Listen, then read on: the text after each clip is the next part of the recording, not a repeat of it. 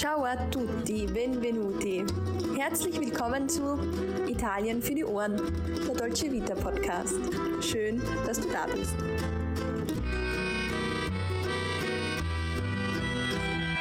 Hallo und herzlich willkommen zu einer neuen Folge Italien für die Ohren. Dein Podcast für das perfekte Italien-Feeling überall dort, wo du gerade bist. Mein Name ist Sarah und ich bin nicht nur zur Hälfte Italienerin, sondern auch große Italien-Liebhaberin.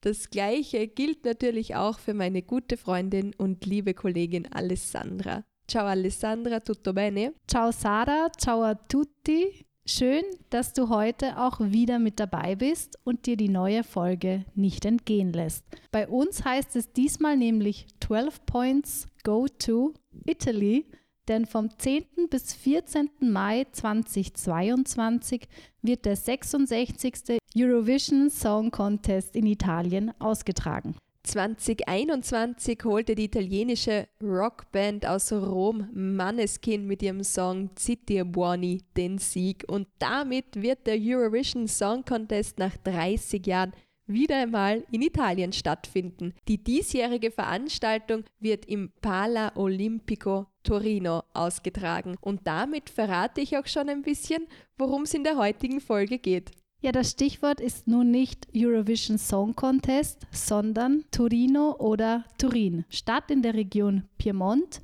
die außerdem die viertgrößte Stadt Italiens ist. Und die Mole Antonelliana, das Wahrzeichen von Turin, zählt nun bereits die Tage bis zum Eurovision Song Contest. Denn Turin wurde die Ehre zuteil, diesen internationalen Musikwettbewerb auszutragen. Der Countdown für den Song Contest läuft also bereits und mittlerweile ist ja sogar bekannt, wer durch den Abend führen wird. Denn beim diesjährigen Sanremo Festival, Italiens größten Musikwettbewerb, wurden die Moderatoren bereits bekannt gegeben. Es sind Mika, Laura Pausini und Alessandro Cattelan. Natürlich wurden beim Sanremo Festival auch die Kandidaten ermittelt, die Italien vertreten werden.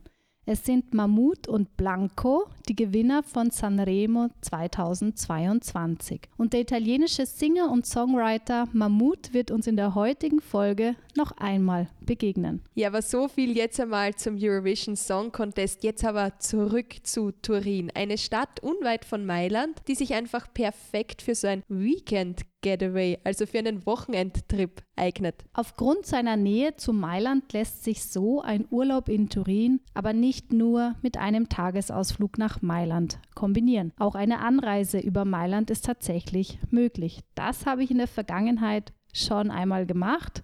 Allerdings muss man sagen, hatte ich da wohl etwas Pech. Oje, oh wieso warst du da vom Pech verfolgt, Alessandra? Naja, man kann sagen, ich bin damals mit ziemlicher Bedeutung auf ziemlicher Verspätung in Mailand gelandet. Zum Glück hat dann aber wenigstens die Weiterreise mit dem Bus nach Turin reibungslos funktioniert. Aber auch mit dem Zug bin ich schon nach Turin gefahren. Man sieht also, die Anreise nach Turin ist auf viele verschiedene Arten möglich und ein Urlaub in Turin bietet sich eigentlich das ganze Jahr über an, ganz egal zu welcher Jahreszeit. Das stimmt. Denn Turin ist im Sommer, wie im Winter, im Frühling und im Herbst einfach immer schön. In Turin findet man Geschichte, Schönheit, Eleganz und gutes Essen.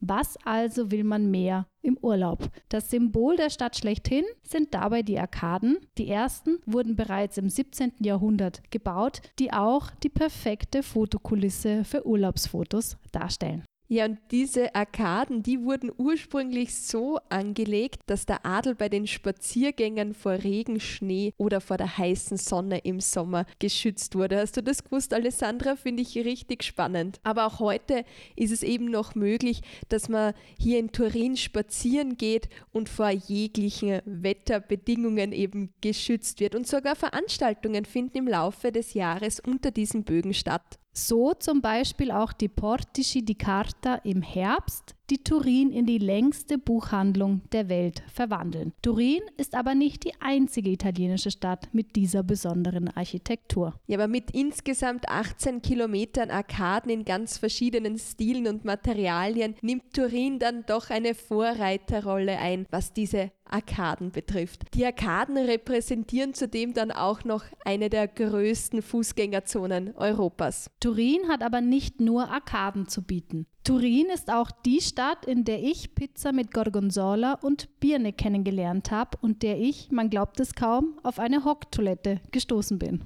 Auf so Hocktoiletten ist man ja in Italien früher immer wieder gestoßen und vermutlich hängt es ja jetzt auch ein bisschen damit zusammen, Alessandra, dass dein letzter Besuch in Turin doch schon wieder, ja, ein paar Jahre zurückliegt. Ja, leider muss ich sagen, bis heute wird die Hauptstadt des Piemont, wie ich finde, gerne auch etwas unterschätzt. Dabei hat Turin so viele schöne Sehenswürdigkeiten und eine wunderbare Umgebung zu bieten. Großes Highlight ist hier natürlich die bereits zuvor erwähnte Mole Antonelliana, die die Skyline von Turin ziert und der heute auf insgesamt fünf Stockwerken das Nationale Kinomuseum untergebracht ist. Wer sich also für die italienische Kinogeschichte interessiert, der oder diejenige sollte sich dieses Museum auf keinen Fall entgehen lassen. Wer gerne noch mehr über die Mole Antonelliana erfahren möchte, die oder der sollte unbedingt noch einmal in die Podcast-Folge 27 reinhören. Aber auch das nächste Museum ist ein richtiges Must-Do in Turin. Die Rede ist selbstverständlich vom Museo Egizio, dem ägyptischen Museum von Turin.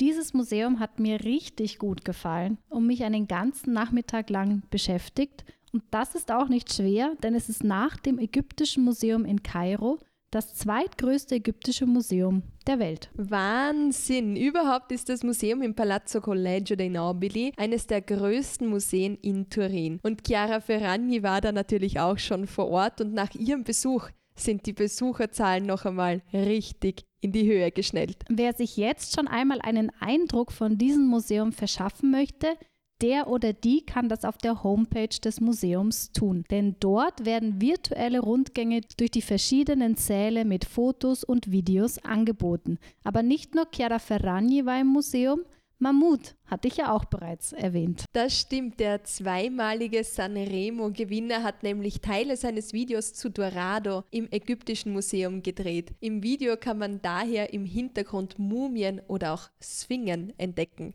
Ja, da muss man also aufpassen und sich das Video einmal ganz genau anschauen. Insgesamt umfasst die Sammlung des Ägyptischen Museums dabei um die 32.000 Artefakte. Ausgestellt sind aber nur ein Bruchteil der Stücke. Auch eine bedeutende Papyrussammlung ist im Besitz des Ägyptischen Museums. Bei einer Sightseeing-Tour sollte man sich neben dem Ägyptischen Museum in Turin aber auch immer den Palazzo Reale di Torino, also den königlichen Palast von Turin, anschauen. Denn diese Residenz aus dem 17. Jahrhundert der Königsfamilie Savoyen im Piemont ist eine der bekanntesten Sehenswürdigkeiten Turins, ja vielleicht sogar ganz Italiens. Dieser schöne und historisch bedeutsame Königspalast gehört schon seit 1997 zum UNESCO-Weltkulturerbe. Teile des Palazzo Reale aber auch des Palazzo Madama liegen dabei an der Piazza Castello, dem größten zentralen Platz des alten Turin und damit auch in unmittelbarer Nähe zu den Einkaufsstraßen Via Garibaldi und Via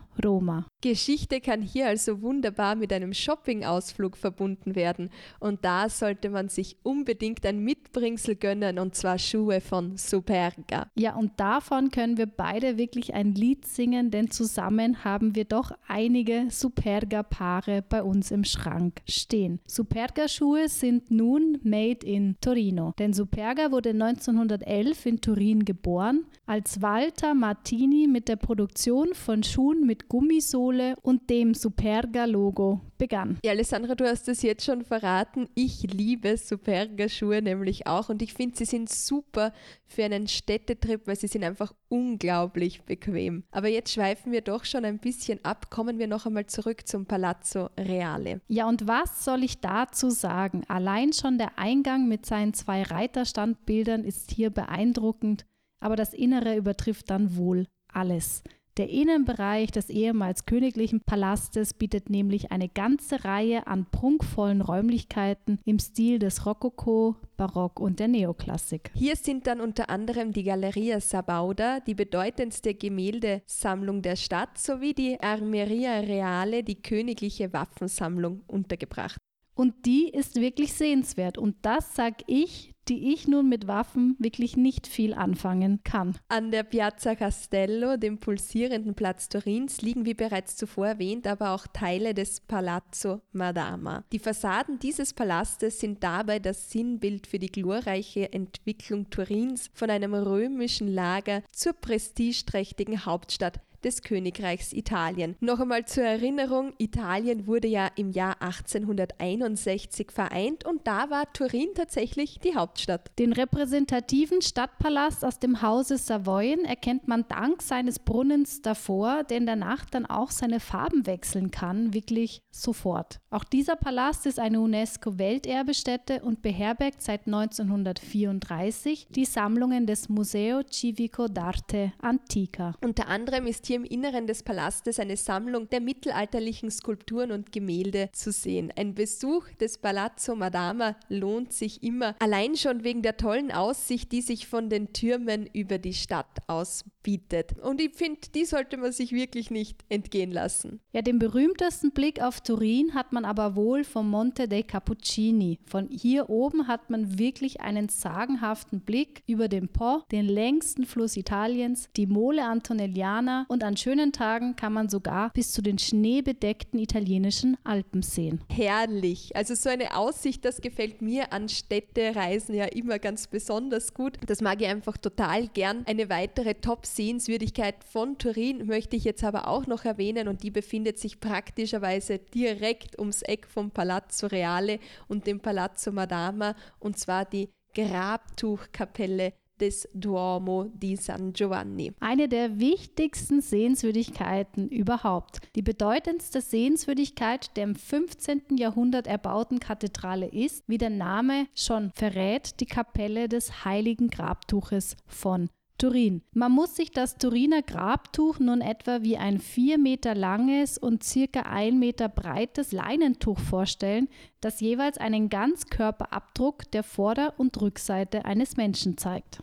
Ja, und von vielen Gläubigen wird genau dieses Tuch als das Tuch verehrt, in dem Jesus von Nazareth nach seiner Kreuzigung begraben wurde. Ob es jedoch echt ist, bleibt da zweifelhaft. Das Tuch wird nur zu speziellen Anlässen herausgeholt, ansonsten ist im Dom dauerhaft eine Kopie des Tuches zu besichtigen. Puh, da haben wir jetzt aber schon einiges gemacht und nach so viel Sightseeing und Trubel in der Stadt wäre ich jetzt aber schon ein bisschen müde und vor allem hungrig. Ja, da kommt dann einfach der perfekte Zeitpunkt für den Besuch von einem gemütlichen Café. Am besten an der Piazza San Carlo im Zentrum. Und was gibt es schließlich Besseres als so ein richtig gutes Cornetto, dann gefüllt auch noch mit Gianduja-Creme, also mit einem süßen, cremigen Aufstrich aus Schokolade und gemahlenen Haselnüssen, typisch für Turin. Und ein Kaffee darf unter den Arkaden natürlich auch nicht fehlen. Und dann schaut man an der Piazza San Carlo auch noch auf den idyllischen Platz mit dem großen Reiterstandbild des Herzogs Emanuele Filiberto. Und rundherum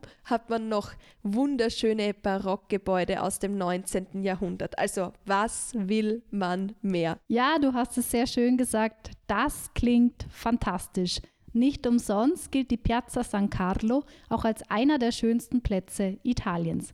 Wer jedoch auf der Suche nach etwas mehr Ruhe und Entspannung ist, der oder die sollte lieber einen Abstecher in eine der Parkanlagen von Turin machen. Denn Turin gilt nicht umsonst als die grünste Stadt Italiens und da, finde ich, laden die Porta Palatina oder zum Beispiel der Parco del Valentino zu einem Besuch ein. Das Stadttor Porta Palatina ist das einzige erhaltene römische Stadttor und wurde einst vom römischen Kaiser Augustus im ersten Jahrhundert nach Christus als nördliches Eingangstor errichtet. Und gleich davor befindet sich passenderweise ein schöner Park, der zum Entspannen und Relaxen einlädt. Zu empfehlen ist sonst aber auch der Parco del Valentino am Flussufer des Po, der nur wenige Kilometer südlich von Turin liegt. Mit den öffentlichen Verkehrsmitteln ist der Park gut zu erreichen. Er wird auch oft als sogenannte grüne Lunge Turins bezeichnet und man kann hier einfach herrlich verweilen. Man kann flanieren, Eichhörnchen beobachten, wer will, den botanischen und steinernen Garten besuchen, den Brunnen der zwölf Monate fotografieren oder aber auch dem Borgo Medievale von Turin, dem mittelalterlichen Dorf von Turin, einen Besuch abstatten. Ja, und da hake ich gleich ein. Il Borgo Medievale ist eine Art Freilichtmuseum und da lässt sich einfach die Magie vergangener Jahrhunderte spüren. Ja, und ganz besonders schön, das kannst du dir natürlich vorstellen, Alessandra, ist es, wenn man am späten Nachmittag dann im Park sitzt, am besten an einer Bar direkt am Flussufer. Da kann man den Tag einfach perfekt ausklingen lassen. Aber auch im Zentrum von Turin sollte man, finde ich, nicht auf ein Aperitivo Italiano verzichten müssen. Und den würde ich daher direkt an der Piazza Vittorio Veneto trinken. Sehr gute Idee. Am besten dann einen Asti Spumante, also den Schaumwein, dazu Grissini, die traditionellen italienischen Brotstangen bestellen. Und beides hat nämlich seinen Ursprung in bzw. nur unweit von Turin. Sehr, sehr lecker. Zu guter Letzt haben wir jetzt noch ein paar außergewöhnliche Ideen und vor allem auch leckere Ideen für einen Turin-Besuch auf Lager, denn der erste Tipp hat direkt wieder mit Essen zu tun. Im Cereals Queens ist es nämlich möglich, ein Frühstück der ganz besonderen Art zu genießen. Denn im Corso Regina Margherita 66, also 66, befindet sich das erste Müsli-Café Italiens. Hier kann man aus mehr als 50 Müsli-Sorten wählen und aus mehr als 10 Milchsorten. Dazu gibt es dann noch eigene Toppings, also wirklich das perfekte Müsli-Frühstück. Das klingt wie ein wahr gewordenes Süßigkeiten- und Müsli-Paradies für Erwachsene. Ja, ich glaube, so ist es auch. Also ein ganz besonderer Tipp eben für das Frühstück. Einen besonderen Museumstipp, den stellt wiederum das Museo dell'Automobile dar. Und das gehört laut der Tageszeitung Times zu einem der 50 besten Museen der Welt. Mit seinen fast 200 Autos von 80 verschiedenen Marken präsentiert das Museum wohl eine der weltweit schönsten Sammlungen seltener Fahrzeuge. Natürlich sind unter den Modellen auch Autos von Fiat zu finden, denn Fiat ist wirklich ein waschechtes Turiner Unternehmen. Nur noch einmal zur Erinnerung, die Buchstaben Fiat stehen ja für Fabbrica Italiana Automobili Torino. Kaffeeliebhaberinnen und Kaffeeliebhaber sollten sich dagegen das Museo Lavazza merken. So fasst dieses Museum mehr als 120 Jahre Kaffeegeschichte zusammen. Zu guter Letzt führt für Fußballfans bzw. für Juventus Turin-Fans natürlich kein Weg am Juventus Museum bzw. am Besuch des Fußballstadions vorbei. Das sorgt sicherlich für den krönenden Abschluss eines Turin-Aufenthalts. Da ist auf jeden Fall explosive Hochstimmung zu erwarten. Das kannst du laut sagen. Mit dieser Folge haben wir jetzt also wirklich die Qual der Wahl, was man so alles an einem Wochenende in Turin erleben kann. Also da ist wirklich viel, viel Spannendes und vor allem auch viel Kulinarisches dabei. Sightseeing-Punkte gibt es in Turin also in Hülle und Fülle und wie immer haben wir hier nur eine kleine Auswahl getroffen. Wir hoffen, die Folge hat große Lust auf einen Turin-Aufenthalt gemacht. Wir beide werden sicherlich bald mal wieder vorbeischauen. Zeit wird's schließlich. Ja, da hast du komplett recht. Ich möchte Turin auch sehr gern einen Besuch abstatten. Wenn du jetzt auch jemanden kennst, der auf der Suche nach einem Weekend Getaway ist, also nach einem Wochenendtrip, dann schicke diese Folge doch sehr gerne weiter. Wir hören uns ansonsten nächste Woche Mittwoch wieder, wenn es heißt Italien für die Ohren. Ciao, ciao, ciao. Ciao, ciao. Vielen Dank, dass ciao. du heute bis zum Ende mit dabei warst. Grazie mille. Wenn dir der heutige Podcast gefallen hat, dann freuen wir uns, wenn du ihn abonnierst, um keine weiteren Folgen zu verpassen. Erzähl gerne deinen Freunden oder anderen Italien-Fans von uns. Wenn du Fragen, Anregungen oder vielleicht ein kleines Lob für uns hast, dann schreib einfach in die Kommentare oder schick uns eine Direct Message auf Instagram. Wenn dich ein Thema besonders interessiert, dann lass es uns einfach wissen. Alle weiteren Infos zu dieser Folge findest du wie immer in den Shownotes. Bis dahin, Tante Belle Cose und bis bald bei Thai, Italien für die Ohren.